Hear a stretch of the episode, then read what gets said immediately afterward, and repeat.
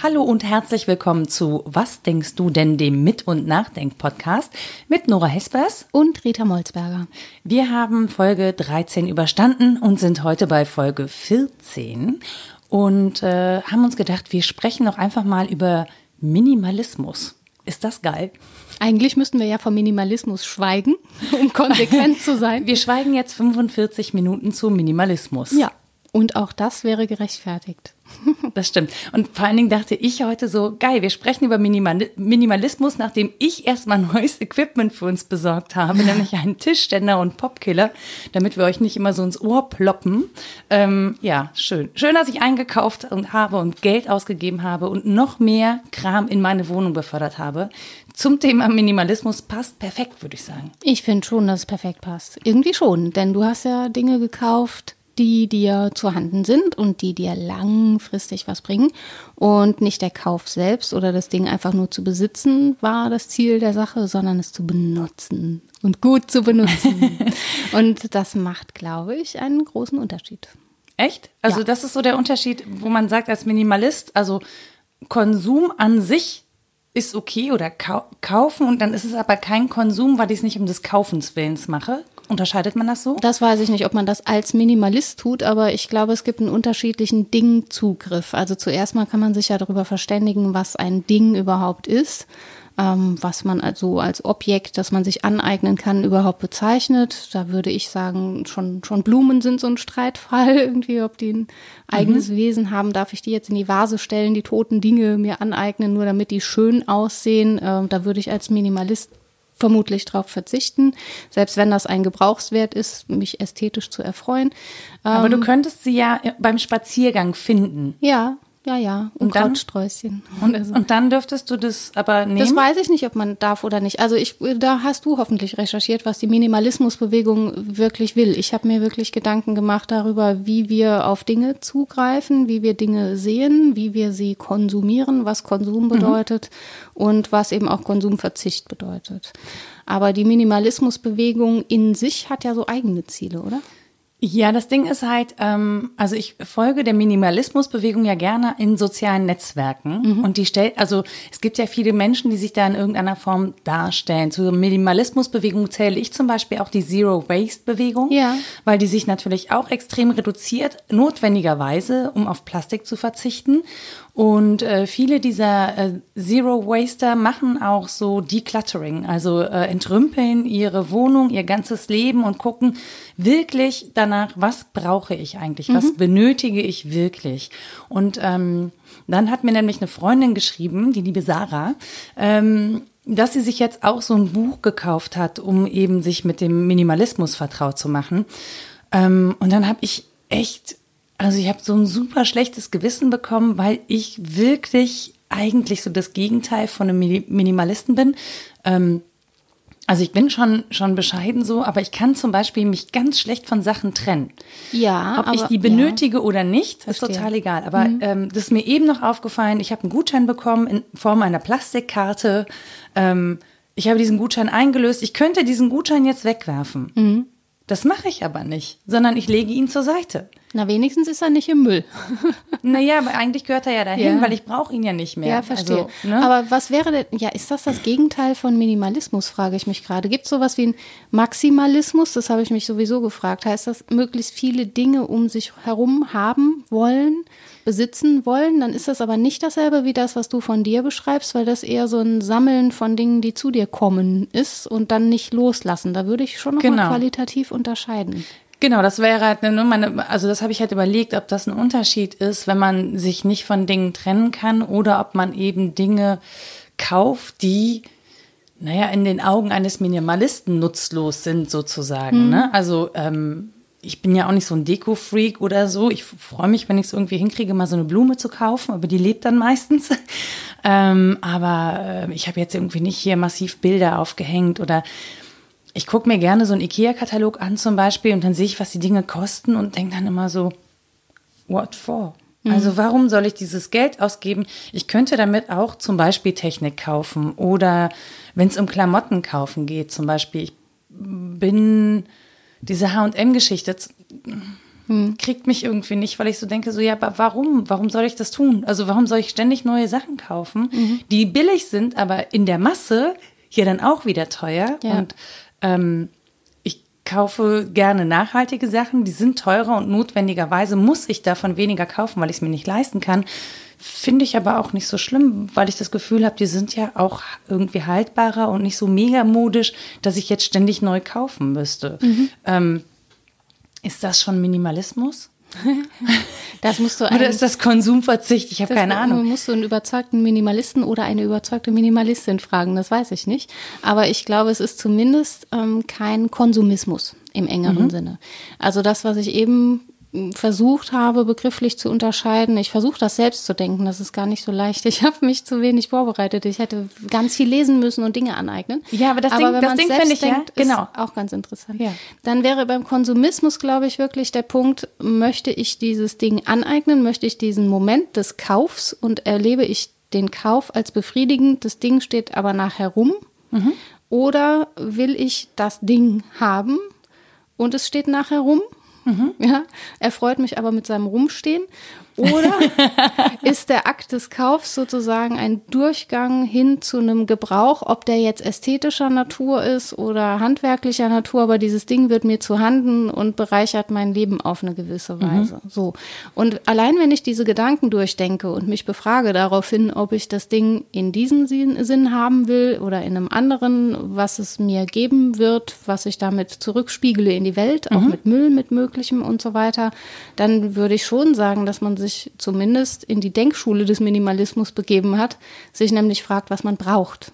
Genau, und das ist so, also ähm, wer Minimalismus erklärt haben will, kann das ja auch nachlesen. Ich finde die, ähm, also ich habe da keinen, keinen religiösen, zwanghaften Zugang zu. So, aber Nee, trotz aber allem. ja gut, den Begriff genau, zu erklären. ich frage mich halt, also was ich am Minimalismus total toll finde, ist, also als ich umgezogen bin, sind mir ganz viele Sachen schlicht auf den Keks gegangen. Ich denke mal, ich habe nicht viel und dann räumt man das in Kiste und denkt sich, Ja, ja. was will ich eigentlich mit Ja, dem ganzen Ding? ich. Und du fragst dich ja ständig, wann habe ich das eigentlich zuletzt in der Hand gehabt? Warum Mhm. räume ich das in die Kiste und warum kann ich es nicht loslassen? Also, was bindet mich an dieses Ding? Warum muss ich dieses Ding mit mir rumschleppen? Und warum fällt es mir so schwer, diesen, diesen Besitz sozusagen einfach zurückzulassen. Warum Ja. kann ich das nicht? Was bindet mich? Und ich glaube, das ist ja das Eig- Eigentliche, was ja auch der Minimalismus hinterfragt. Was bindet mich eigentlich Ja. an Dinge? Warum Ja, genau. muss ich das haben? Warum muss das materi materialistisch sein? Also warum muss das ähm, ein Gegenstand sein? Warum kann das nicht ein Gedanke sein? Warum habe ich Angst, das zu vergessen? Ja. Und wenn ich das vergesse, ist das schlimm? Ja, ja, das ist die Frage, ne? Was bindet mich und was, äh, welche Funktion übernimmt das Ding? Es gibt ja so ganz einfache, ähm, ja, da gehen wir jetzt in der Psychologie ein bisschen hausieren, so, äh, symbolische Selbstergänzungen. Wenn jemand dringend zeigen muss, dass er eine teure Uhr trägt und dann häufig auf die Uhr guckt, den Ärmel hochzieht und dem zeigt, symbolische Selbstergänzung. Ich bin viel wert, ich kann mir diese Uhr leisten. Denkst du, ja, ist ja gut. Ach du Armer. Das, das Geile ist, ich würde das nicht mehr bemerken, erst Ja, wenn das er mir so, ärgert die ihn richt- dann sehr. so richtig Oder unter die sie. Nase hält. Dann sonst, sonst, ich würde das nicht merken, weil das sind so Dinge, auf die ich überhaupt nicht achte. Ähm, auch so bei so teuren Schuhen oder so. Ich würde nicht erkennen, ob das ein Ich teurer glaube, die, Schuh ist oder die nicht. Gesten fallen vielleicht auf. Also wenn jemand was sehr zeigen möchte, was er Genau, dann würde ich denken, besitzt, genau, ich würde aber denken, aha, wie affektiert. ein aber ich- Herzeigen genau, von ich hätte, etwas. Warum? Warum brauchst du das? Warum Ja. brauchst du das Herzeigen? Also und dann im zweiten Schritt, warum brauchst du dieses Ding? Aber man fragt sich auch nach der Geste. Ne? Hm. Warum ist das Zeigen notwendig und warum ist das eine Form von Bindung? Das wäre so ein Stil, den ich mir vorstellen kann, was ein Ding für einen erfüllen kann. Und das andere ist, was du ansprichst, glaube ich, ähm, Erinnerungen, dass du Angst hast, wenn du das Plastikkärtchen wegschmeißt, ist die Erinnerung an den geschenkten Gutschein irgendwie nur noch in deinem Kopf und kann eher verloren gehen, als wenn du die Plastikkarte noch hast. Das finde ich auch nachvollziehbar. Wir sind ja in einer Welt, in der wir mit ganz vielem ständig konfrontiert und beschäftigt sind und eben nicht nur Dingen. Und dass wir versuchen, Gedanken an Objekte zu binden, ist ja, das ist alt wie die Menschheit, nehme ich an. Also mhm. ich meine, alle Schriftträger funktionieren auf diese Weise, alle Datenträger. Ne? Dass wir versuchen, was zu bündeln und das möglichst klein auch zu bündeln. Ähm, Talismane funktionieren ja auch so. Ne? da hatten wir es ja von. Und dann äh, kann das eben unterschiedliche Werte haben. Also der Kaufwert ist das einige, das eine, der Gebrauchswert das andere. Und dann kommt halt noch was hinzu, was ich würde sagen, so emotionale Aufwertungen. Mhm. Sonst ergibt auch Design überhaupt keinen Sinn. Ich habe darüber nachgedacht, dass viele Kritiker in dieser Dingbewegung auch sagen, naja, wir haben so einen verdinglichten Zugang zur Welt. Also mhm. wir neigen dazu, Objekte als unbeseelt zu erleben. Und ähm, finden das auch komisch in so animistischen Kulturen, wo Dinge eine Seele haben. Da würden wir immer sagen, das ist so eine Vorstufe von unserer vernünftigen Weise, die Welt zu sehen, was natürlich Quatsch ist. Ne? Dinge haben natürlich eine Seele. Ja, aber ähm, da kann man von Verdinglichung äh, sprechen. Und trotzdem, äh, wenn wir das nicht auch machen würden, ergäbe zum Beispiel mh, hm, überhaupt keinen Sinn, ein Museum für angewandte Kunst zu haben und mhm. sich das anzugucken. Also natürlich ähm, binden wir da Kultur auch an Dinge des täglichen Gebrauchs und werten die auf durch Design und Gestaltung und das tun wir, glaube ich, weil wir dem Wert zuschreiben. Mhm. Also ja, ich überlege gerade so, also wenn ich mir dann so ein Designer-Möbel kaufe, wertschätze ich eigentlich die Idee, die dahinter steckt ja. und die in der Existenz steckt und schreibe ihr einen Wert zu und bin deshalb wahrscheinlich bereit, ähm, da viel Geld für zu bezahlen. Ja. Und dann kommt natürlich dazu, wenn ich mir das in die Wohnung stelle, dann drücke ich damit natürlich auch meine Wertschätzung für Design aus. Also kann mhm. mich dann als äh, feingeistiger Mensch genau. äh, positionieren vor ja. meinen Freunden oder was auch immer oder vielleicht auch nur zum eigenen Vergnügen. Das will ich gar mhm. nicht ausschließen. Ähm, dann geht mir persönlich wahrscheinlich einfach die Ästhetik ab. Weiß ich nicht. Ähm, also ich nicht. Das, das, nee, das ist ja eine andere Ästhetik. Ich habe, ich, also ich kann tatsächlich diese, ich finde das total toll. Ich mag auch Kunst und ich gucke mir das gerne zum Beispiel im Museum an, aber das reicht mir. Ich muss ja. es halt nicht ähm, muss das nicht besitzen. Und natürlich ist es trotzdem gut, dass Leute das besitzen, weil sonst können Künstler und Designer nicht leben davon. Mhm. Das, ist, ähm, das bedingt sich ja. Ja, ne? genau. Und so. wer die Idee hat, soll dafür ja auch gern bezahlt werden. Also mhm. Leute sollen die Originale kaufen und nicht irgendwelche Nachbauten. Das ist mir alles sehr recht. Aber in der Tat ist es bei mir auch so ähm, dass ich die Eigenzeit der Dinge sehr schätze, dass die so eine, ja, aus der Zeit fallen können, mhm. aus der Vergangenheit kommen können, alte Dinge und so Wie weiter. Ungefähr fast alle Aber Möbel hier in diesem Raum, ehrlich gesagt. Siehste, also, siehste. Das sind Oder, gebrauchte. Ja, Sachen. genau. Gebraucht sein können, haben sich Gebrauchsspuren vielleicht ja schon unter die Haut des Dinges geschrieben. Das kann ja sehr charmant sein. Oder ähm, sie verweisen auch auf eine mögliche Zukunft. Manche Dinge kauft man ja äh, auf Zukunft hin. Also das Gelsenkirchener Barock, das ist für die Ewigkeit gemacht. Wer weiß, wenn du dein Kinderzimmer so einrichtest, junge Eltern machen sowas, oder? Die kaufen Dinge so für die Zukunft ganz oft. Wenn, nee, wenn die ist aber immer sehr kurzlebig, die Zukunft, weil die Bettchen werden ja sehr schnell zu klein. Ja, die können die aber zum Kleinen. Teil auch mitwachsen. Jedenfalls ist äh, das das eine, also das in der Zeit aus der Zeit sprechen zu lassen oder in Zukunft verweisen zu lassen, aber auch die Eigenzeit der Dinge, die sie in ihrem Gebrauchswert definiert. Also wie lange ich brauche, um dieses Buch zu lesen. Das spricht mhm. das Ding auch mit sich aus, finde ich. Also man sieht ja, keine Ahnung, da kommt eine Kiste mit ganz vielen äh, Möbelstücken und ich sehe schon, oh, wird ewig dauern, bis ich das zusammengebaut habe. Aber danach werde ich stolz sein. Also mhm. auch die Eigenzeit der Dinge ist sowas und eben der eigene Ort. Da komme ich ähm, an, warum kann das nicht im Museum sein und ich kann da auch mhm. Freude dran haben. Natürlich würde ich meine Lieblingsbilder gerne öfter angucken als immer den ersten Donnerstag im Monat, weil ich dafür umme in ins Museum kann. genau. Äh, und dann vor dem Bahnhof von Perpignan Champignon rumhängen kann, eine Stunde lang und die anderen Leute wegscheuchen, die meinen ästhetischen Genuss stören. Aber ähm, ich muss das nicht zu Hause haben, weil es zu Hause auch ein anderes Ding wäre, weil es mhm. ja ne, im Kontext erst Sinn ergibt. So ein Schreibtisch zum Beispiel, wenn man in Häusern ist von berühmten Menschen, die dann irgendwann zu Museen erklärt werden, finde ich das immer hochintim. Ich wollte gerade sagen, welche berühmten Menschen besuchst du so? Aber ja, das ja. macht Sinn. ja, manche fiese Angehörige, wie die fiese Schwester von Nietzsche, ne? Fiese Frau, muss man jetzt mal sagen. Wie die den ausgeschlachtet hat, den armen Mann. Und, äh, und sein Arbeitszimmer musealisiert realisiert und dann stehst du da drin und denkst so, wow, nee, irgendwie ist das, nee, ich möchte doch nicht in den Unterhosen rumwühlen von jemandem.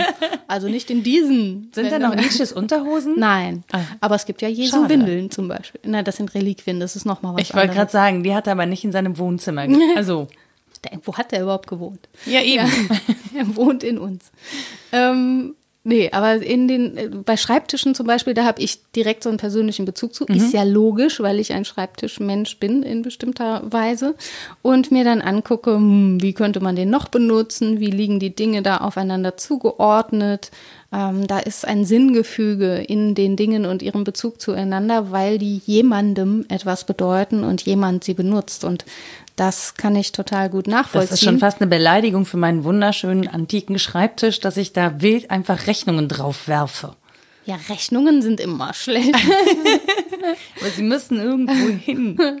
Nee, wieso? Wenn nee. du die da brauchst, dann sind die auch keine Beleidigung. Natürlich nicht. Sie sind Ausdruck dessen, was dich gerade beschäftigt, würde ich sagen. Aber dieser schöne alte Schreibtisch hätte vielleicht irgendwas Hübsches verdient. Spricht er denn zu dir? Sagt er?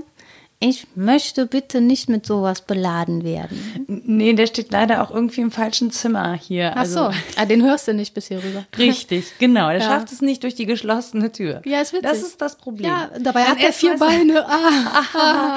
naja, er ist auf jeden Fall immer so beladen, dass ich lieber am Küchentisch sitze. ist auch eine Aussage, oder? Wie du deinen hm? Schreibtisch benutzt. Ach ja, nee, das ist eher so eine Aussage über mein chaotisches Wesen, glaube ich. Und deinen Nicht-Minimalismus. Ja, also ja. Das, das, ist halt wirklich. Also ich bin schon nicht so ein, so ein mega Konsummensch, aber ich bin wirklich auch kein Minimalist und das liegt zum großen Teil. Ja, ich bin geschlechtsneutral. Kein, keins, keins, kein Minimalist. Keins Minimalist. Nein, aber es ist so, ähm, ich würde es gerne, also es nervt mich wirklich. Also es nervt mich wirklich. Ich würde es gerne loswerden, aber du brauchst natürlich dann wieder Zeit, dich damit auseinanderzusetzen. Was hast du? Was brauchst du? Warum hast du was? Was bindet dich? Und wie wirst du es los? Hm. Das ist ja ein Prozess. Mhm. Also ich finde, sich Dinge anzueignen geht viel schneller, als ja, sie wieder loszuwerden. Echt? Echt? Nee, ich gar nicht. Ach, das ist ja lustig. Ja, bei mir dauert das äh, empfunden 100 Jahre, bis mir ein Ding wirklich lieb und ans Herz gewachsen ist. Dann kann ich es nie mehr loslassen, aber alle anderen Dinge sind mir ziemlich wurscht. Ich kann super loslassen. Es Was mir nicht ans Herz Bücher? gewachsen ist.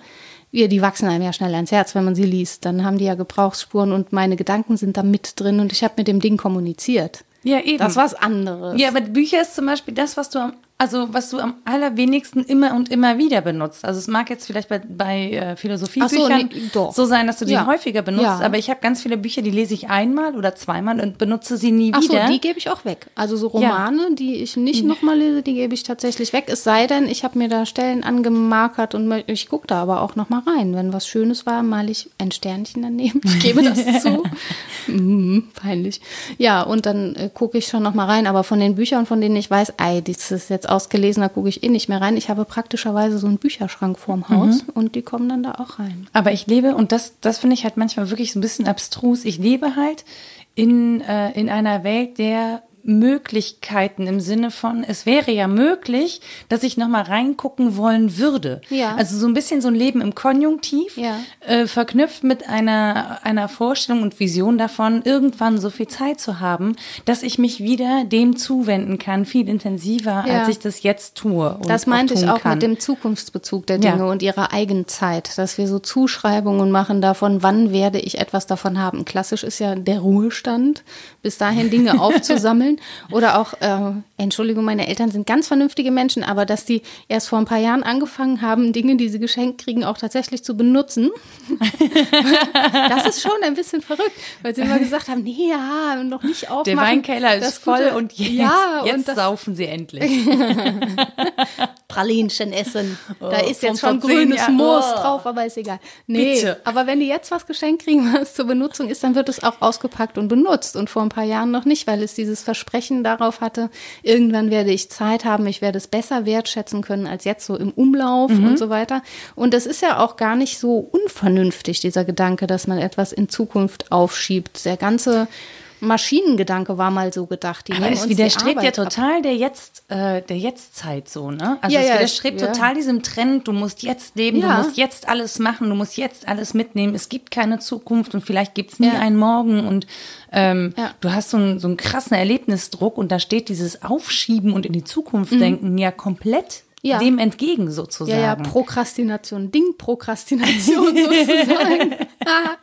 ja, das ist ein Statement. Ne? Prokrastination. Ja, das schreibe ich mir jetzt gleich auch schon mal auf. Ich habe schon Mit eine einem mentale Stift Notiz gemacht. Auf einen Zettel. Ich habe zum Beispiel libidinöse Beziehungen zu Stiften, zu wenigen, aber zu einigen, zu Ich diesen habe nicht. jetzt Den kenne ich ja noch gar nicht. Ich habe hier so einen Stift, der hat mehrere Minen. Die, die hat mein Vater Die früher sind mal auch gehabt, toll. aber aus Metall. Ja. Genau, das klackt jetzt Ich so habe jetzt wieder einen, in dem so ein Na? Schiff fährt. Mein Bruder hatte nämlich früher einen, einen Kuli, wenn man den so umkippte, Ja. dann fuhr da ein Schiff drin und ich habe 20 Jahre damit verbracht, den haben zu wollen, bevor ich dann einen zum Geburtstag bekommen habe. Yay! Das ist selten so ein dass es schönes Geburtstagsgeschenk. dass es den noch immer noch gibt nach 20 Jahren. Wir, klar, Ja, klar. klar, Sammler.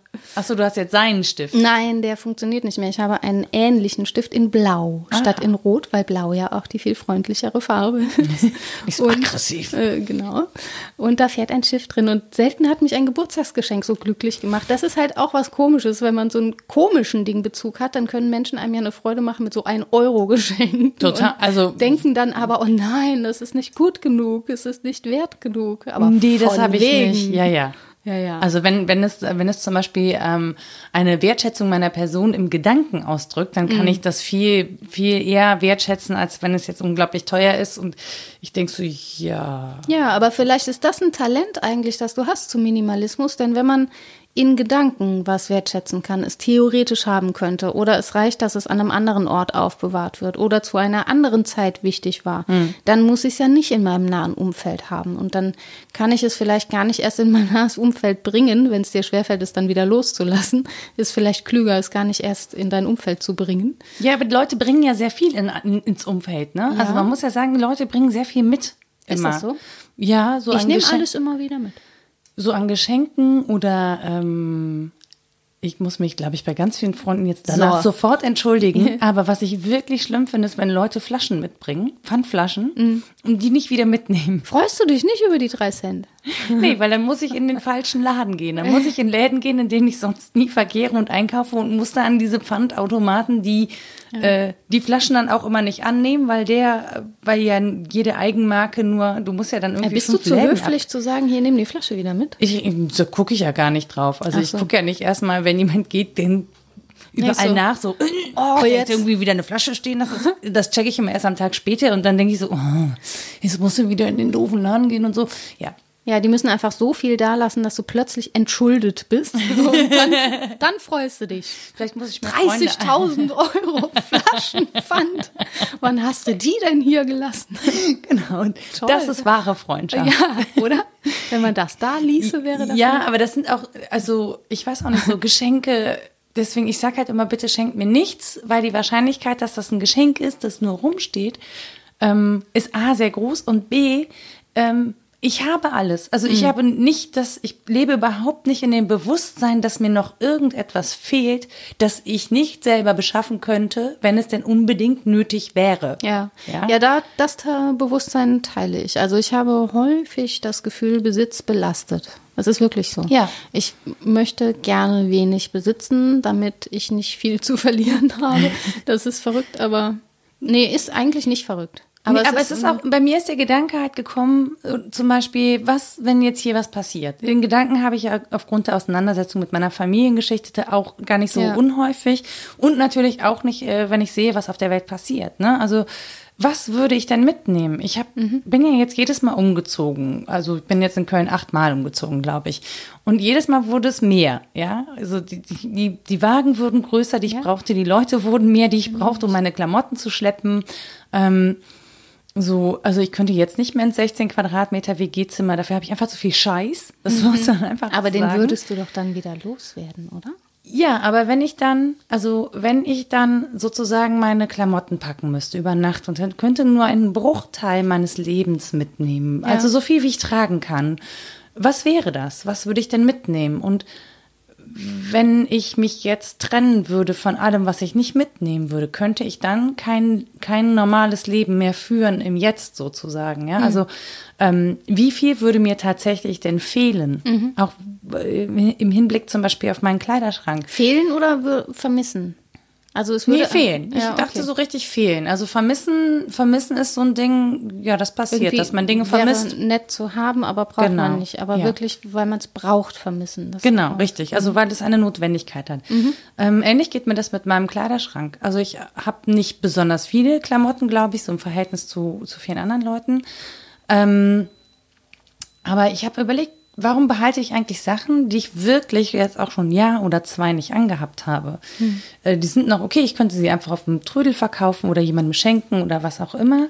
Ähm, ich behalte die aber. Warum? Also warum behalte ich die? Warum werde ich die nicht einfach los? Dann könnte ich vielleicht einen, einen Schrank sparen. Und hast du denn eine Antwort, warum du die behältst? Nee, irgendwie nicht. Nicht so richtig. Also, ähm, das ist so, also ich glaube immer, dass man die nochmal anziehen könnte.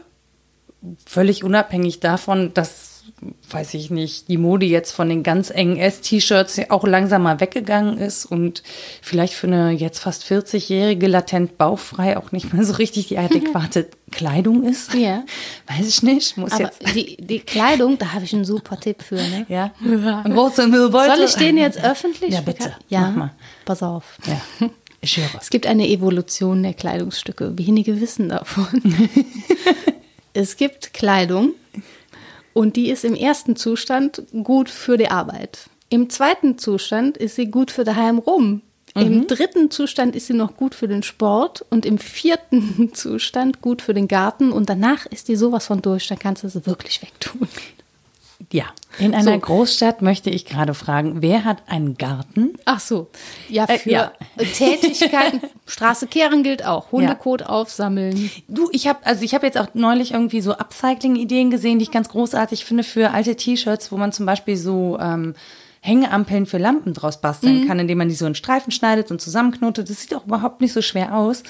Aber dann denke ich immer so, brr, äh, nee. Da müsstest du ja auch Hängeampeln besorgen. Das ergibt ja keinen Sinn, nur weil du die Dinger dann hast, wo so neue Dinge ich habe hier, ich habe hier drei Hängepflanzen, die Ja, könnten da wunderbar platziert sein. Die sind in hässlichem Plastik, aber die gab's halt nur so. Und das hat mich auch schon wieder genervt. Ich wollte die eigentlich anders haben. So, jetzt habe ich Hängeampeln Mhm. mit Plastik, musste schon wieder Plastik kaufen. Ich freue mich ja immer über alles aus Bakelit.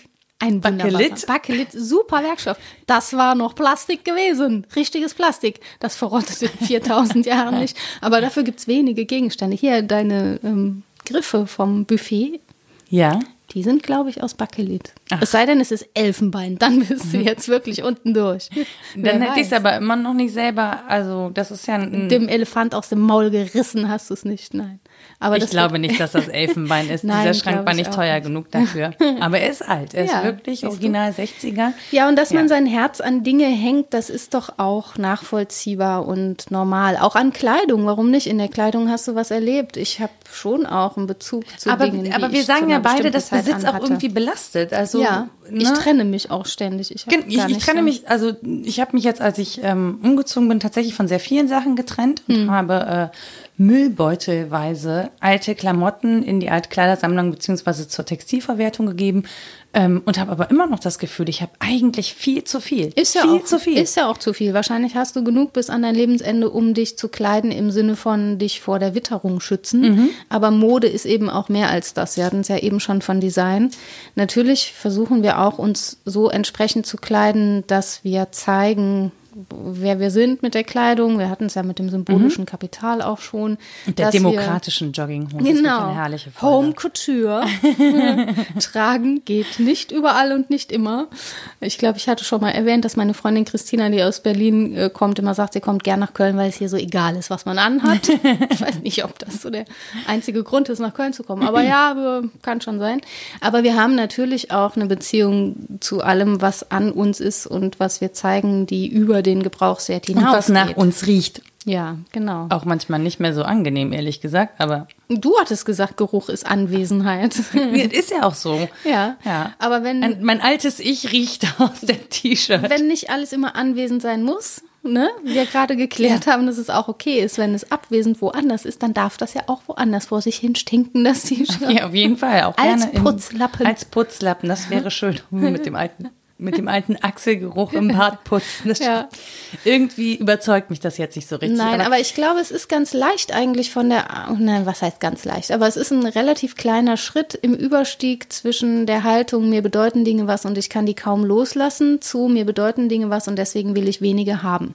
Denn der Minimalismus verzichtet ja nicht auf Dinge, weil sie nicht wert wären mhm. zu haben, sondern weil die wenigen, die man dann hat, wirklich was wert sind, weil das diejenigen und, und sind, langlebig im besten genau. Falle, ne? Also genau und auch schön, glaube ich. Also die, ja. die man als schön empfindet, die man gerne um sich hat. Die und das ist wirklich sind. das, was mich total reizt daran. Mhm. Alle diese Minimalismus-Blogs und so, die, deren Wohnungen, deren Lebensräume sehen schön aus. Die sehen schön aus, weil sie eben nicht wie in meiner Wohnung alles durch die Gegend fliegen haben, weil sie haben einfach nicht genug, um es durch die Gegend fliegen zu lassen. Das Aber ist das nicht ist existent. ein anderes Schön. Also es gibt doch auch so ein pompöses Schön und einen riesigen, weiß ich nicht, olles Zeug, das ganze Zimmer vollgestopft und sieht irgendwie cool aus bei der Oma. Oder man ist gerne da, obwohl es so museal ist. Ja, aber so ist es ja bei mir zum Beispiel nicht. Also es ist ja jetzt nicht museal noch Oma, sondern es ist halt einfach, muss man Nein. Sagen, schlichtes Chaos. Aber ich finde, auch im Chaos liegt Würde. Hier sind unerste Överst. Habe ich kürzlich noch jemandem beigebracht. Das oh. Moselfränkisch. Oh. Und unerste Överst heißt das unterste zu oberst. Wie bei Hempels unterm Sofa. Ja. Falls genau. Herr Hempel zuhört, schöne Grüße. So sieht es auch übrigens auf meinem Schreibtisch aus. Und ja, das, obwohl auf ich ihn, manchmal auch. obwohl ich ihn vor Ritas Ankunft aufgeräumt ja, echt Das ist schon der aufgeräumte ah. Zustand dieses chaotischen Schreibtisches. Ist ja lustig. Ja. Na, meiner sieht immer in Durchgangsstadien unordentlich aus. Wenn ich ganz viel Unordnung im Hirn habe, habe ich gern Ordnung um mich rum. Das heißt, ich habe immer gerne Ordnung um mich rum. Aber manchmal. Mein Hirn ist so unordentlich, ich muss aufräumen. Das ist echt so mir. Wenn, wenn mich viel beschäftigt, dann schaffe ich äußere Ordnung. Vielleicht ist es bei mir umgekehrt. In meinem Gehirn ist alles so sortiert, dass ich ja. um mich herum Unordnung brauche, um so. das auszugleichen. Da haben wir es doch. Genau. Yin und Yang. Mensch. So. Ganz einfach. Wir können das beenden. Die Minimalisten haben derart viel im Kopf, die brauchen nichts um sich genau. rum. Ja, vielleicht ist das so. Dass man wirklich in Erinnerung an Dinge oder in der Imagination von Dingen irgendwie sein Glück hat und die gar nicht haben muss. Das kann ja sein. Also bei mir ist Unordnung und Dingverteilung A, um aufräumen zu können. Das äh, muss ich zugeben. Ich mache manchmal Unordnung, um Ordnung schaffen zu können, ja. weil mich das beruhigt. Ja und auch, weil es bestimmte Stadien des Nachdenkens über Projekte und sonst was äh, gibt, in denen das unausweichlich ist, dass man Dinge um sich rum hat. Und seien es Bücher, Stifte, Zettel. Ich sage so dazu nur Steuererklärung. Geht nicht anders, muss man um sich rum ertragen. Aber ja. dann muss man ja nicht zusätzlich zum Beispiel, das ist was, wo mir der Verzicht leicht fällt, noch 329 Kosmetikprojekte, äh, Projekte, Produkte Kosmetikprojekte. Braucht man nämlich nicht, wenn man ehrlich ist. Ja, auch tatsächlich, auch das ist so ein Ding. Also ich versuche mich immer damit zu beschäftigen. Dann jedes Mal, wenn ich damit anfange, merke ich, oh, ey, das ist echt ein, das ist so ein Prozess Riemen. Da sind so ganz, da stecken so mhm. ganz viele Dinge dran und da hängt total viel äh, dran, weil man das schon jahrelang anders gewöhnt ist, einfach. Klar. Und zum Beispiel freue ich mich total, Nippes macht den nächsten Unverpacktladen auf. Mhm. Und ähm, ich freue mich da total drauf, weil es mich tatsächlich. Weil du nicht mehr nach Lindenthal musst. Genau, weil ich nicht mehr nach Lindenthal muss, wo ich ja dann auch nicht hinfahre, weil ich diesen Weg ja nicht finde. Mhm. Also muss ich ja einfach zu meiner eigenen Schande gestehen. Ich mache es halt einfach nicht. Du könntest dir einen Ariadne-Faden hinlegen. Ja, genau. Ich könnte mir einen Ariadne-Faden hinlegen. Das ist übrigens meine Lieblingsgeschichte von meinem Vater gewesen immer. Wir haben nämlich nicht ja? Grimms Märchen gehört, auch, aber wir haben vor allem den griechischen. Na, das erklärt einiges. Ja, ich fürchte auch. Und da gingen einige Hirnwindungen bei drauf. Ähm, nee, aber das ist so, ähm, ich freue mich da total drauf, weil ich nicht mehr so viel wegschmeißen muss. Also mhm. das Ding ist, es ist mir total bewusst und ich versuche das auch umzustellen, aber ich habe aus diesem Vorzustand sozusagen, also bevor ich das umgestellt habe, ähm, Altlasten. Und die wird man, finde ich, nicht so schnell los. Also, ja, weil das echt gut. so eine Auseinandersetzung ist. Ich habe so Kosmetiksachen auch, ne? Ja. Die passen jetzt glücklicherweise in so eine kleine Holzkiste. Ähm, die Ich hatte so einen, so einen Krempel. Ich Ja, habe ständig zum Beispiel, keine Ahnung, war so Mitte 20, Lidschatten in tollen Farben gekauft, die ich nie benutzt habe, weil Mhm. ich mich einfach nicht schminke. Aber so un, also so völlig unbedacht. Da, man folgt so, so einem Impuls, dann kostet das nicht viel und dann, dann kauft man es, um es zu besitzen und es dann doch nie Mhm. anzuwenden. Und ähm, äh, das war, das fand ich war schon ein Schritt, sich immer wieder zu fragen, brauche ich das jetzt wirklich? Muss ich das wirklich kaufen? Mhm. Das ist auch eine Weise, das Begehren ähm, auszuschalten und sehr zu vernünfteln. Ne? Diese Impulse und diese, diese spontanen Triebe in Bezug auf Konsum einzuhegen und zu sagen, ich folge denen nicht, ist natürlich eine sehr vernünftige Haltung, die ähm, dezidiert nicht lustbetont ist. Also du machst keine Lustkäufe, nur weil du das jetzt Ja, gerade doch, haben leider willst. schon. Ja, ja, Also, als, schließt- als Minimalistin, wenn Genau. du da angekommen bist. So. Und ähm, das empfinden natürlich viele genau wie den Verzicht bei Nahrungsmitteln und Ähnlichem als ähm, immanenten moralischen Vorwurf, weil Mhm. du damit ne, einen Vorschlag machst, wie es mit der Welt so funktionieren könnte, Mhm. ähm, der letztlich äh, ja eine Form von Versagung von dir verlangt, die einen Vernunftprozess erfordert. Und viele sind halt nicht bereit, den zu gehen oder würden sogar sagen, pff, nö, finde ich nicht schön, ich möchte anders leben. Also es gibt ja auch Menschen, die volle Lotte konsumieren, in der Konsumästhetik aufgehen. Ja, ich glaube, das sind sogar sehr, sehr Impuls viele. folgen. Also, Ja, weil es genau. natürlich auch mit. Und also nur es- damit hadern, dass zu wenig Kohle da ist, noch mehr Dinge zu kaufen. Ja, Ja. so, aber ich, da, da, steckt natürlich auch eine Lust drin. Das ist nicht so, also ich kann das sogar nachvollziehen, aber es ist mir, die, diese, diese Befriedigung ist mir tatsächlich zu kurzfristig. Na, ich glaube, dein Begehren ist ein anderes. Genau. Also du findest dann Befriedigung eben darin, das nicht zu tun. Glaube Müssen wir ich. jetzt Also mir eigentlich ein so. explizit hinschreiben? Ach so, wegen Begehren? Begierde. Und Befriedigung und so. Ach so, ja, das kann auch sowas sein, Mm, über das ich jetzt nicht rede. Minimalistisch. Nein, ähm, Nee, da kann man auch Maximalist sein. Ja, das, ach, das kann man ja auch. Ähm, das machen wir in einem anderen Podcast nach 20 Uhr. Ich denke kurz einfach und sage es nicht. Achtung, nicht gesagt. brav. Gut. Oder auch nicht. Ähm, ja, aber das ist, es ist ja wirklich so. Es ist eine, so eine, also für mich persönlich ist es keine nachhaltige Befriedigung, weil ich mich nicht immer wieder an diesem Kauf erfreue. Ich finde auch Einkaufen von Klamotten ist so ein notwendiges Übel. Natürlich kann ich mich auch dann freuen, wenn ich was gefunden habe, was mir wirklich gefällt. Ähm, Streifenshirts zum Beispiel. Ich liebe Streifenshirts. Ich habe noch viel zu wenig davon. Aber auch da ist halt so, Gut, jetzt fange ich an, Streifenshirts geil zu finden, ja. Muss ich jetzt deswegen 20 Streifenshirts kaufen, damit ich für die nächsten zehn Jahre genug Streifenshirts Ja. habe?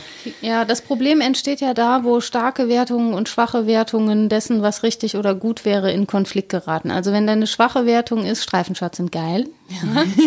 Und die starke, ich bin ein Mensch, der möglichst wenig wegschmeißt, was was nachhaltigeres und letztlich was ähm, eine größere Aussage über dich als Person macht, als ich mag Streifenshirts, deswegen starke und schwache Wertung.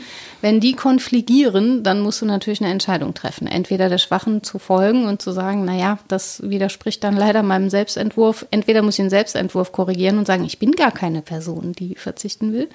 Oha.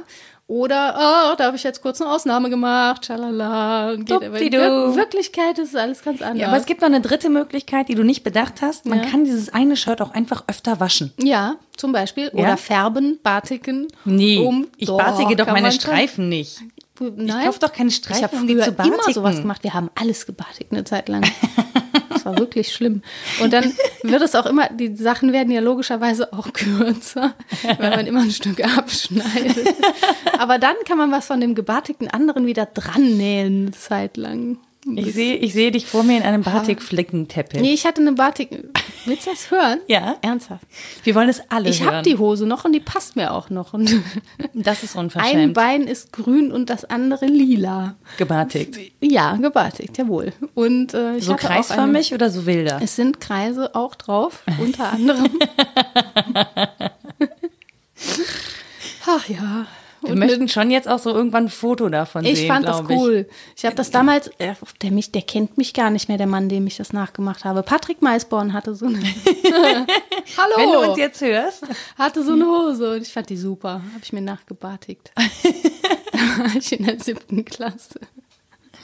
Also es geht naja, auch handwerklich. siehst du, und ich habe die auch nicht weggetan, aber es ist die einzige Hose von damals, die ich nicht weggetan habe, weil ich zu der natürlich eine Beziehung aufgebaut habe, im Gegensatz zu Patrick Mausberg. Vielleicht hat der die auch noch. Es war nur die Hose. Ihr Nein. könntet mal im Partnerlook. Nein, nein, ich denke nicht. Pass Jedenfalls, auf, über diesen Podcast finden wir jetzt. bitte nicht. Der hieß ganz anders. Ich habe das anonymisiert. Dass ich mich an sowas auch erinnere. Siehst du, ich brauche ich brauch das alles gar nicht in real. Ich habe ja meine Erinnerung. Ich wirklich auch die lustig. Hose vermutlich nicht mehr. Aber so ein Ding irgendwie aus der Vergangenheit behalten, das einen erinnert an eine ganze Phase lang, reicht ja zum Beispiel auch. Gibt auch Menschen, die machen Fotos von ihren Dingen, weil man Fotos viel leichter katalogisieren kann. Und dann nehmen sie nämlich, wenn die Bude brennt, das Fotoalbum mit und nicht die Ohne ganzen Witz, Dinge. das ist nämlich genau die Idee, die ich auch mal irgendwann hatte, so eine Wall of Nippes zu machen Ja. und Fotos von den Dingen zu machen, weil das Schlimme ist, und ich hoffe, meine Oma hört jetzt nicht zu, weil es mir wirklich leid tut, aber das ist so, gerne werden mir Deko-Sachen geschenkt zu christlichen Feieranlässen. Osterhasen, Weihnachtsmänner, Schneemänner im Weihnachtsdorf. und Weihnachtsmänner sind dezidiert unchristlich. So. Ja. Osterhasen. Aber der ich sagte ja auch Ja, christliche so. Anlässe. Also verstehe. Ja, ja, ja. So, ja, die sind jetzt alle in einem Karton, weil das Oma-Geschenke sind und man Oma-Geschenke nicht weder wegschmeißt noch einfach Nee, aber die können beim Umzug verloren gehen. Ist mir schon oft passiert. nee, wirklich jetzt. Das ist verloren gegangen beim Umzug. Ja, aber irgendwie, Da irgendwie will ich das trotzdem gefressen. wertschätzen, dass, dass sie dieses Geschenk gemacht hat. Und dann dachte ich irgendwann, nee, ich könnte das ja einfach alles vor so einem neutralen Hintergrund fotografieren und dann eben so eine Wall of Nippes machen, die viel weniger Platz wegnimmt, Mhm. nicht klimpert und auch überhaupt gar nichts.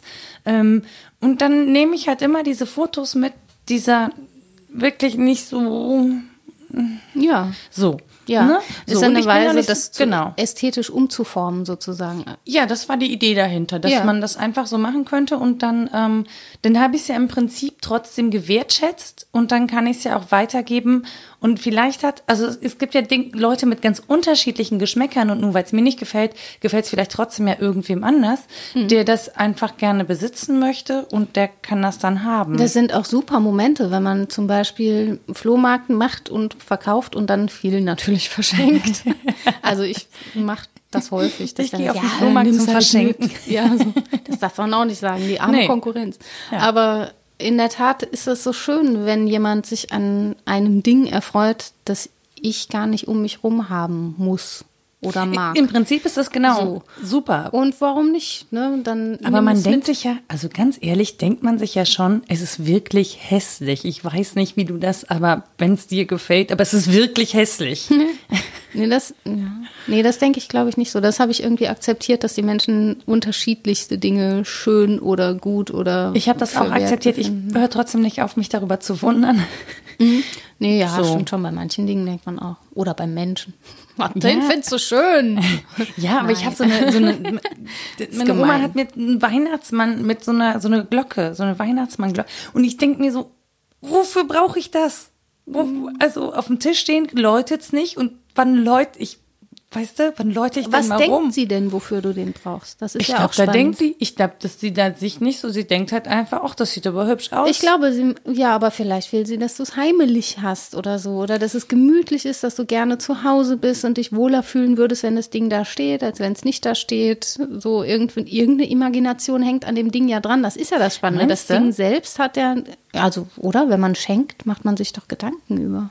Ich die Bedeutung des also, Dinges, das man Ganz schenkt. ehrlich, ich glaube, das muss ich sie mal fragen, weil das würde mich echt interessieren. Ich muss nur gucken, dass ich die Frage so formuliere, Ja. dass sie sie nicht, dass sie sich ich nicht angegriffen fühlt. Aber es würde mich schon interessieren, was sie sich eigentlich denkt, was ich damit tue und, und warum ich das bräuchte. Ja. Ähm, mir zeigt es halt einfach ganz deutlich, dass keiner von denen wirklich weiß, wie ich liebe. Also ich meine, Lad die mal ein. Richtig. Ja. Und dann kommen die und sehen, hier steht keine Deko und dann denken die sich, das Kind braucht unbedingt Deko. die kommen nicht ansatzweise auf den Gedanken, dass es vielleicht Absicht ist. Ja, ja, ja. Dann, das spräche auch gegen die Fotowand, weil sie dann natürlich die Wertschätzung sieht und denkt, ah, immer mal weitermachen. Damit. Ich müsste mich bei meiner Patentante Marlene schrecklich entschuldigen, wenn ich das Folgende erzähle, aber ich habe da als Kind immer ähm, Kleider zum Geburtstag bekommen, mhm. die mir jedes Mal verdammt nochmal genau passten. Dann musste ich die anziehen und folglich auch das nächste Mal, wenn wir Tante Marlene sahen, das Kleid anziehen, damit sie sich freut, dass ich es trage, woraufhin sie den Schluss zog, ah, das Kind mag diese Art von mhm. Kleidern, weil das hat es ja an und Der mir beim nächsten Mal beginnt. wieder ein Kleid und das Schlimmste war rosa-weiß kariert und ein Dirndl mit Schürze, da war wirklich dann das Ende der Fahnenstange erreicht. Ich gesagt, so, jetzt ist Schluss. Das ist eine Lebenslüge. Ich möchte das nicht. Und Rosa geht nicht. Und so. Wie alt warst du da? Mm, acht. Und dann hast du ja einen äh, philosophischen Diskurs über Lebenslügen vorgetragen. Nee, vermutlich habe ich mich trotzig auf den Boden geworfen und nach einer Jogginghose verlangt oder so. Ich weiß es nicht mehr. Nein, nein, ich war, ich war dann zurückhaltend und nett und habe das einfach nie getragen, glaube ich. Aber das ist ja so, wenn man sich mit Dingen umgibt oder sich in sie kleidet, macht man damit eine Aussage, es ist halt so und die kommuniziert etwas an den anderen, aus dem derjenige oder diejenige Schlüsse zieht. Und deswegen kann ähm, der Minimalismus auch so eine Weise des Kommunikationsverzichts sein. Da habe ich drüber nachgedacht, mhm. ob das nicht auch feige sein kann, wenn man sich der Welt so enthält und der Kommunikation. Also wenn man sagt, ach, ich habe aber nur ganz wenige Dinge, dann können die Leute auch so wenig über einen rauskriegen, außer dass man jemand ist, der wenige Dinge hat. Das war so ein fieser ich Gedanke. Trage meine hatte. Persönlichkeit in mir, es geht dich gar nichts an. Ja, guck mal, es gibt ja Menschen, die tragen zum Beispiel ähm, ein und dasselbe nee, nicht dasselbe, sondern ein Kleid. Da, mhm. Das haben die vier, fünf Mal. Ähm, und dann wird das getragen. was sie, ja nicht, was sie ja nicht tatsächlich von diesen Businessmenschen unterscheidet, ja. die ja wirklich auch. Ähm, also so ein Anzug ist ja unglaublich teuer, wenn er gut ist. Mhm. Und äh, dann hat man auch nicht so viele davon und wechselt halt immer mal das Hemd darunter, mhm. aber der Anzug bleibt. Das gehört dann aber zur Rolle, glaube ich, eher. Also das macht, da erwarte ich gar nicht, dass es eine Aussage mhm. über die Person macht, sondern über den Beruf oder wie sie ihren Beruf Ja, aber es ist halt so eine Art so. Uniform, ne? Ja, genau. Also da kann man, das mhm. kann man sich natürlich, auch wenn man es gar nicht muss, kann ja, man sich das praktischerweise aneignen. privat Uniform trägt, ist es schon auch eine Weise, sich zu verweigern. Dann zeigt man nicht so sehr, wer man ist, außer dass man jemand ist, der diese Art Mode zu tragen eben nicht ist. Ja, so oder? Wenn man so, ja, aber wenn so praktisch denkt. Cool wenn man so praktisch ja, denkt, äh, äh, erspare ich mir morgens vom Kleiderschrank zu stehen und zu überlegen, was ziehe ich denn heute an? Also ich finde den Gedanken so. total gut. Ich finde ihn total charmant. Aber dass es andere unruhig macht, kann ich auch verstehen. Also, dass sie dann sagen, hm, hm, was ist mit der los? So, die, doch, das verstehe ich schon. Also es macht ich hätte immer nur die größte, meine größte Angst dabei wäre einfach, dass andere Leute denken, ich würde meine Sachen nicht waschen. Echt? Ja. Das würdest du? Ja. So. Also ich hätte nur den Gedanken, dass andere Leute denken würden, ich wäre da unhygienisch. Hm. Und dann müsste ich halt erklären, dass ich ganz viele gleiche Dinge habe. Aber sonst das ist Aber so bei Peter Lustig war es auch immer dieselbe Latzhose oder waren es mehrere, die er wechselte? Obwohl unter der Latzhose Wir können ihn nicht mehr Hemd, fragen, leider. Kann man das Hemd wechseln unter der Latzhose? Ich finde auch Jeans lange tragen nicht so schlimm, aber das mögen andere Leute auch anders sehen. Ja. Ja, jedenfalls, man macht ja eine Aussage und man macht mit dem Verzicht auf viele Dinge auch eine Aussage, mhm. weil ähm, das dann eine Form von Gleichförmigkeit ergeben kann. Zum Beispiel jetzt bei diesem Aber ich glaube, das ist ja auch gewünscht, dass man mit ja, dem genau. Verzicht eine Aussage macht. Ja, ne? genau. ne? Also das ist ja durchaus gewünscht zu sagen, ich nehme an dieser Konsumwelt zum Beispiel ja. nicht teil. Ja, aber wie gesagt, das ist eben ein anderes Begehren und eine andere Aussage über Konsum, aber nicht eine Gegenaussage sondern ja, also eine Müllvermeidung natürlich schon mhm. und auch wenig zu besitzen und zu sagen, das belastet mich eher, als dass es mich ergänzt. Klar, völlig nachvollziehbar, aber man steigt damit nicht aus der Konsumlogik aus. Man konsumiert eben anders. Mhm. Aber ich muss mir Dinge aneignen, ich muss mir, mir Nahrung anverwandeln, um weiterzuleben ja, ja. und all diese Dinge, das ne, völlig selbstverständlich. Ich muss mich kleiden, möglichst warm genug oder was weiß ich, gegen Mückenstiche. Also, Moment, also jetzt gerade ist möglichst warm genug ja nicht so das Problem. Doch, immer. Auch dann noch. Ja gut, dann eher gegen Mückenstiche schützend in dem Fall oder äh, möglichst Nackend luftig. im Moskitonetz. Ja. Funktional wäre das. Auf jeden Fall. Warum trägt das eigentlich niemand? Kann man sich mal fragen. Wir finden in Nippes bestimmt jemanden, der das für uns ausprobieren Möglicherweise, würde. Möglicherweise, mhm. ja. Ja, aber ähm, irgendeine Aussage mache ich ja damit. So, hm. und das kann eben auch im Moment ein Trend und ein Begehren sein, dem ich gut entsprechen kann. Wenn die Minimalismus Trend ist, ähm, dann wird es irgendwie eine Seife geben, die alles kann und die nur aus Pflanze gemacht mm. ist. So. Haarseife die, ist ja gerade genau, total im Trend. Die, ja, genau, die dem eben entspricht, die mhm. vieles erfüllt und dann aber eben auch 25 Euro das Stück kostet, mhm. weil das jemand mit der Hand macht, im Schwarzwald oder was weiß ich. Ne? Und dann ist es auch eine Aussage darüber, wie Konsum geht und was Konsumieren bedeutet. Das ist jetzt kein Ausstieg aus dem Konsumgeschäft. Nee, das stimmt. Das ist nur eine andere, andere Art von. Also du kannst ja auch nicht aussteigen, es sei denn, du schaffst es in Substitutionswirtschaft zu leben. Ja. Ja, also komplett autark in der Kommune und dich selber zu versorgen. Ähm, ansonsten ist Aussteigen halt echt ähm, super schwierig ja. aus so einer Konsumlogik. Ähm, weil es aber natürlich auch, weil unser Leben ja auf, auf Kapitalgewinnung ausgerichtet mhm. ist und, und natürlich, wenn wir jetzt alle sagen würden, wir werden Minimalisten, dann könnten alle Läden zumachen und dann wäre es auch notwendig, dass wir Minimalisten sind, dann hätte keiner mehr einen Job. Mm, ja. So, dann hätte man nicht mehr so viel Geld zur Verfügung. Also das, das ja, ja, Ding das hat würde ja schon Gesellschaft verändern und darum geht es ja auch. Ja. Ne? Darum geht es ja bei all diesen Bewegungen letztlich, dass ich die grundsätzliche Überzeugung habe, mit meiner Art zu konsumieren, eine Aussage darüber zu machen, wie Menschen in der Welt sein sollten und damit Gesellschaft zu verändern. So. Hm. Und es geht immer um den Bezug Mensch-Welt, würde ich sagen, hier eben so in der Dreiecksbewegung über das Ding vermittelt. Und die Beziehung zu dem Ding an sich ist eben noch eine andere Frage. Also entweder habe ich eine Beziehung zu dem Ding und mache damit eine Aussage über Welt oder über Gesellschaft mhm. oder über Mitmenschen oder über mich selbst. Oder es geht wirklich nur um meinen Bezug zu dem Ding. Und das, was du eingangs geschildert hast, dass du dann die Dinge gern behältst und um mhm. dich rum hast, das hat ja sowas Museales, Sammlerisches. Da geht es, glaube ich, wirklich um deinen Bezug zu dem Ding und gar das nicht liegt um an meinem Sternzeichen. Um die, ist das so? Ja, der Krebs soll ganz viel sammeln. Ist das so? Ja, zufälligerweise passt das. In Aber ähm, Der Krebs. ja, da, da steht aber auch, dass der häuslich ist. Das passt nun mal so gar nicht. Doch, wenn du endlich den Weihnachtsmann aufstellst, dann Ja. wirst du auch häuslich. Ja, das wird nicht passieren. Vielleicht wünscht deine Oma sich das von Ich, dir. glaub, ich glaube schon, dass das ein Ausdruck ist, dass wir, dann wären wir bei Geschenken natürlich, ne, dass der Schenkende natürlich einen Wunsch damit Ja. auch zum Ausdruck bringen kann. Ja, meistens ist es ja eine Grundüberzeugung davon, dass die Dinge entweder was zu sagen haben oder eine Aussage machen über denjenigen, der sie besitzt und benutzt. Es gibt dieses wunderschöne Gedicht von Rilke über die Dinge. Nein, ich werde jetzt kein Gedicht rezitieren. Ich finde schon, ich finde, dass du so zum Abschluss ruhig ein Gedicht rezitieren Auswendig. könntest. Ja. Kannst du es auswendig? Ich weiß nicht. Kannst du das schneiden, wenn ich es nicht hinkriege? Ja. Gut. Ich fürchte mich so vor der Menschen Wort. Sie sprechen alles so deutlich aus. Und dieses heißt Hund und jenes heißt Haus. Und hier ist Beginn und das Ende ist dort. Mich bangt auch ihr Sinn, ihr Spiel mit dem Spott. Sie wissen alles, was wird und war. Kein Berg ist ihnen mehr wunderbar. Ihr Garten und Gut grenzt gerade an Gott. Ich will immer warnen und wehren, bleibt fern. Die Dinge singen, höre ich so gern. Ihr rührt sie an, sie sind starr und stumm. Ihr bringt mir alle die Dinge um. Das war sehr schön. Hm. Ja, ich mag das auch. Wenn die Dinge singen, ist es am allerbesten. Also ich nehme tatsächlich mit, dass ich gerade oder heute einen anderen Blick auf Design entwickelt habe. Also auf, auf Wert von Dingen und auch besitzen wollen von Dingen, die designt sind und damit teuer sind. Weil ich das prinzipiell für mich persönlich ablehne, ähm, aber durchaus verstehe, was man damit will und dass es einen, dass es einen Sinn hat und auch einen Sinn braucht, weil es zur Kultur dazugehört, zur Schaffung und, und zum Umgang mit, äh, mit der Welt. Also es ist ein- eine Ausdrucksform.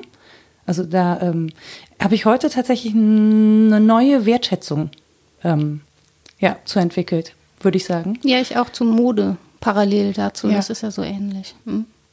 Cool. Ja.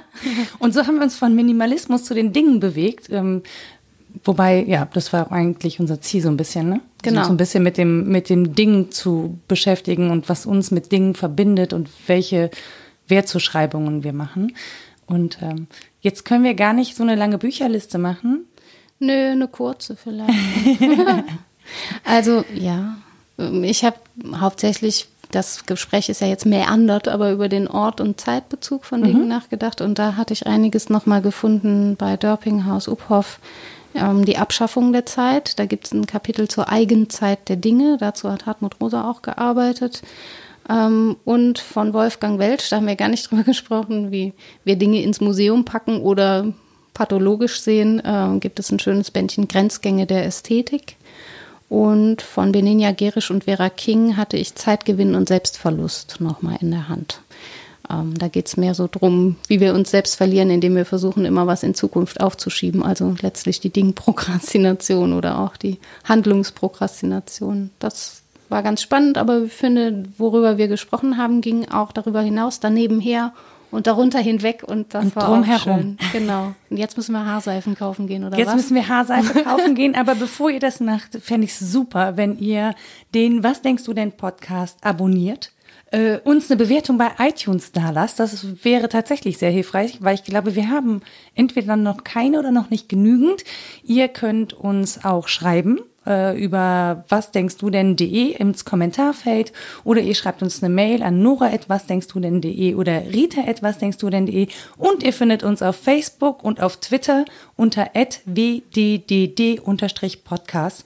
Ähm, ja, das wären schon alle eure Möglichkeiten. Uns Voll maximalistisch. Ja, mega maximalistisch. Tut mir leid. Ähm, da kann ich mich kaum bessern, weil man einfach nicht weiß, wo die Leute sind, die man